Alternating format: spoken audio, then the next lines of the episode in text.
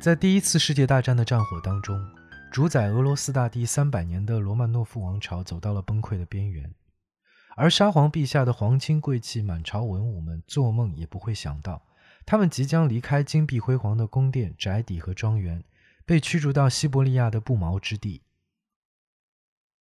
几年之后，在上海霞飞路上的酒吧间里，时常会有一些以公爵和将军自居的醉汉，向好奇的询问者们倾诉自己曾经实录万中、叱咤风云的往事。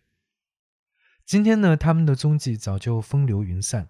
但在这个城市的深处，仍然不时回响着他们的荣辱悲欢。这两集的刻舟录呢，我们就来聊聊这群与众不同的异乡人——上海白鹅。生姜 FM，一八四二年的八月二十九号，在南京城外下关江面停泊的英国战舰“高华丽号”上，两位姓爱新觉罗的皇亲齐英和伊里布代表清政府与英方全权代表、第一次鸦片战争的总指挥官普鼎察签订中英南京条约。条约第二款规定，自今以后，大皇帝恩准大英国人民带同所属家眷，寄居大清沿海之广州。福州、厦门、宁波、上海等五处港口，从此闭关孤立已经四百多年的中国，向外国侨民打开了大门。在短短的几十年里面，上海从一个默默无闻的海边县城，跃升成为了远东第一大都市。国中之国，十里洋场也应运而生。到上个世纪初啊，有数以万计的各国侨民聚集上海。欧美各国的侨民呢，都已经发展出很成熟的社群，建立起了各种社会团体，还有服务本国国民的俱乐部和学校等等的设施。然而，俄国侨民呢人数不多，始终稳定在四百人左右。而且那时候的俄侨们呢，几乎都是在上海临时居住，即便是同胞之间呢，也很少有往来。到了一九一七年十月，革命爆发，苏维埃红军赢得了内战。大批白军和难民撤出了俄国，形成了二百多万的白俄移民。其中，西伯利亚和远东战场的白军带着家人就撤向了中国，大部分呢通过陆路去了哈尔滨。定居哈尔滨的俄侨呢，曾经一度达到了二十多万人，超过了当地的中国居民。而另外啊，有两千名难民逃到了几十艘老旧的军用船舰上，由白军的海军少将斯塔尔克指挥，从海参崴出发。在一九二二年十月凛冽的寒风当中，向南驶向大海。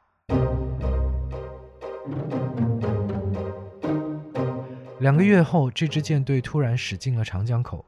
两千名衣不蔽体、贫病交加的难民请求上海租界收容，这令当时的中国官方和上海租界当局啊都不知所措。要是让难民登陆呢，上海立刻就平添上千赤贫的失业游民。地方的就业和治安啊，都要面临重大的压力，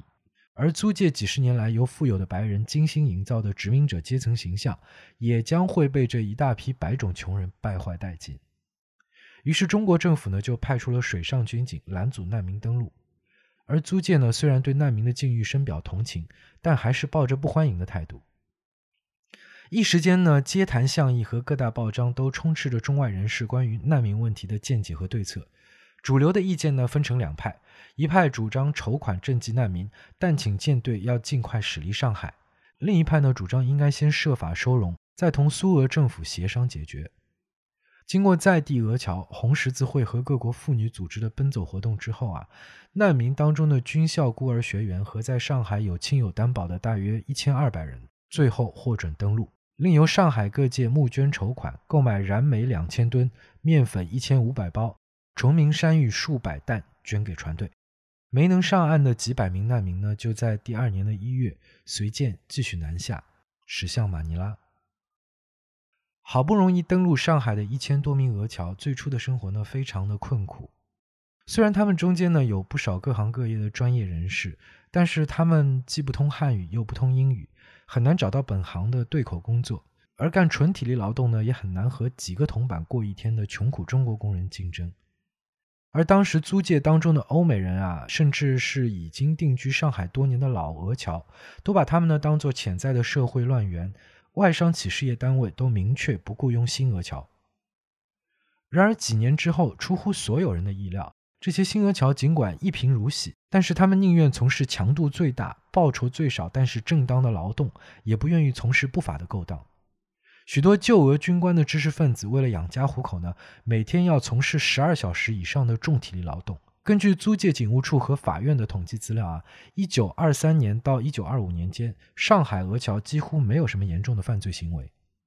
就这样呢，仅仅用了两三年，这些被斯塔尔克将军留在上海的俄国难民，终于靠着自己的坚强和正直，开始让那些原先顾虑重重、态度冷漠的外国雇主改变了之前的成见，开了雇佣俄侨的口子。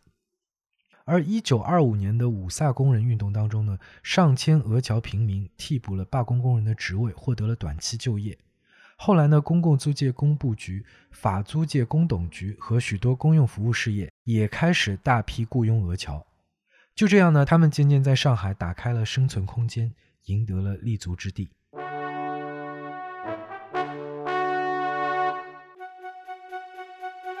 上岸时一贫如洗的俄侨们克勤克俭、吃苦耐劳，一旦条件允许呢，他们就从公共租界的提篮桥一带迁居到环境宜人的法租界。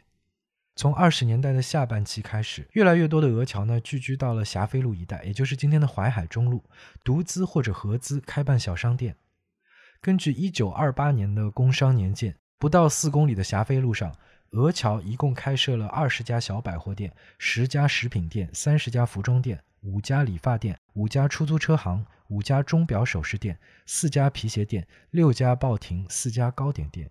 这里呢，成了旧俄宫廷和知识分子的品味和生活方式集中的展示窗口。当时上海的西装店和帽子店、西式食品店、面包房基本都是俄商开的。俄侨开的咖啡店和花店也是当时摩登青年钟爱的打卡点。林徽因在散文集《深夜漫步》里面就写道：“霞飞路中心的衣食与住都比较精致。一开头有一个阿帕门。”阿帕门就是洋泾浜英语里面的 apartment，一开头有一个阿帕门和咖啡馆，而更适合坐坐的咖啡间有克莱梦和小朱古力两家。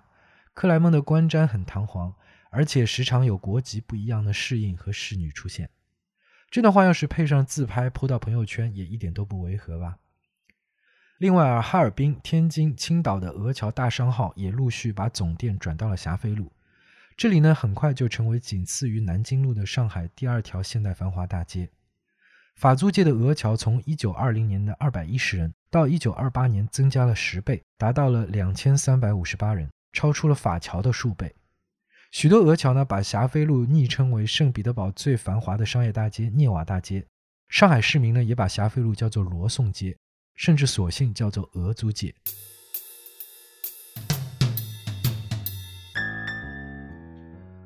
木心先生曾经写过一篇《上海赋》，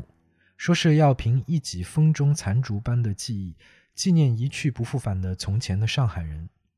然而他自嘲说呢，古人作赋开合雍容，华瞻精致的很，而在他手里呢，就弄得轻佻刻薄，插科打诨，有伤忠厚之志的诗词之道。果然，当他讲到上海的西式汤类里的罗宋汤，也没忘了夹带一发地图炮。写道：“户地多的是流亡的白俄，不论贵族平民，一概被贬为罗宋瘪三。而其实这批曾经衣衫褴褛、一贫如洗的难民呢，只过了短短的六七年，已经成为精力充沛、衣冠楚楚的上海市民，正意气飞扬地走向下一个十年的繁荣巅峰。那么，我们下期继续聊。you